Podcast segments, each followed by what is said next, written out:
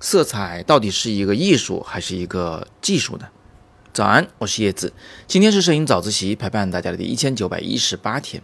这个问题啊，或许已经困扰你很久了。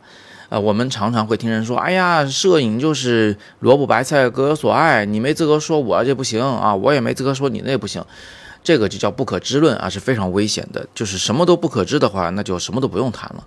色彩这种东西呢，它确实是有两面性，它既有艺术的成分，它也有技术的成分。我们甚至会把色彩称之为色彩科学。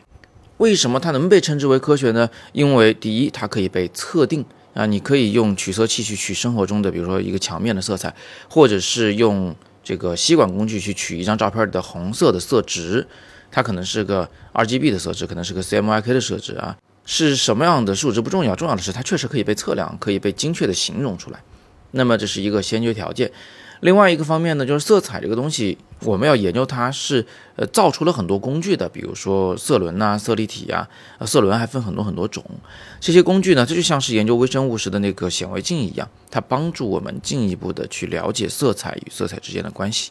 那有人就想说，哎呀，色彩这东西，那它给人是什么感觉，带来什么情绪？这个总是萝卜白菜各有所爱，没法用科学来论了吧？哎，这还真不是。我们可以做普遍的调查啊，你可以去撒出十万份、五十万份调查问卷，去问全世界各地的人啊，你去看到红色是什么感觉啊？看到绿色是什么感觉啊？虽然针对个体而言确实有一些差异，但是一旦调查文件上到一定层级以后，你会发现规律是十分明显的。比如说，红色既代表血腥暴力，又代表着温暖，是吧？呃，黄色既代表着温暖，也代表着干燥；绿色既代表着安全，它其实还代表着嫉妒。这一些特征，这些色彩能引起人的这个心理反应，是几乎不会分国别、不会分民族的。那既然它有普遍性，我们当然就可以去利用它了。比如说，你要表达一个什么情绪的时候，用了某一种颜色为主的照片。你看，在大的维度上，色彩其实还真的是非常有规律可循。那么不难想到啊，如果一张照片里面不只有一个颜色，那么这两个颜色之间，这各自的鲜艳程度如何，各自所占面积如何，这些东西其实也都有规律可循。而这些东西呢，它在设计领域里面。呃，在绘画领域里面，其实已经有非常成熟的一套理论，一套色彩的理论。但是在摄影里面，很遗憾，学习资料真的很少，就是即便是有一些的话，也不够系统全面，或者不够严谨科学。但是我们心中还是要知道，色彩它丝毫不亚于构图和光线的重要性。最起码的，我们应该在摄影的学习中，对那种所谓的萝卜白菜各有所爱的不可知论。抱有一定的警惕性。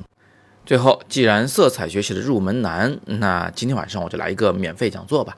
今天晚上的八点钟，我将在网易云课堂为大家带来摄影中的色彩秘密直播讲座，会聊到色彩中最重要的几个维度，来帮助大家建立一个最初步的对色彩的学习的框架。相信你一定会很有收获。那么，直播的详情请见语音下方的海报。扫描那里的二维码进群预约听直播。今天是摄影早自习陪伴大家的第一千九百一十八天，我是叶子，每天早上六点半，微信公众号“摄影早自习”，不见不散。